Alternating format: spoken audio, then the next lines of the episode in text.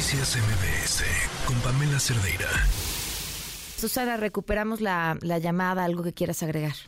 Gracias, Pan. Pues ya escuché a Ale y no podría coincidir más. Y solamente agregaría eh, que, que, en efecto, cuando ah, no era ni siquiera una opción que las mujeres hicieran todo lo que hizo Talina, ella simplemente lo hizo, no le pidió permiso a nadie y lo hizo porque era la mejor. Eh, y estoy hablando, como te decía, de participar en el programa La Cosquilla con Raúl Azor, de después eh, participar en el primer programa de mujeres en televisión, eh, ahí con el apoyo del Gallo Calderón, que eran súper amigos y se la pasaban divertidísimo. Alguna vez me tocó coincidir con ellos dos y fue brutal. Pero por supuesto, ser periodista y ser reportera, ella le tocó, y me imagino que lo comentaron, pero dar la noticia de Luis Donaldo Colosio en Televisión Nacional. Eh, pero hacía teatro musical, Pam, también hacía teatro musical.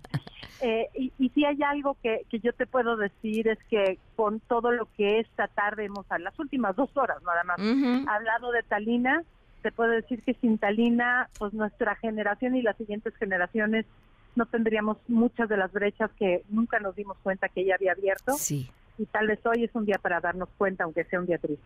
Hijo, qué, qué, qué importante lo que acabas de decir. Susana, hasta chinita me pusiste. Susana, gracias, gracias por habernos acompañado. Te mando un fuerte abrazo. Un abrazo, Pam, gracias. Noticias MBS con Pamela Cerdeira.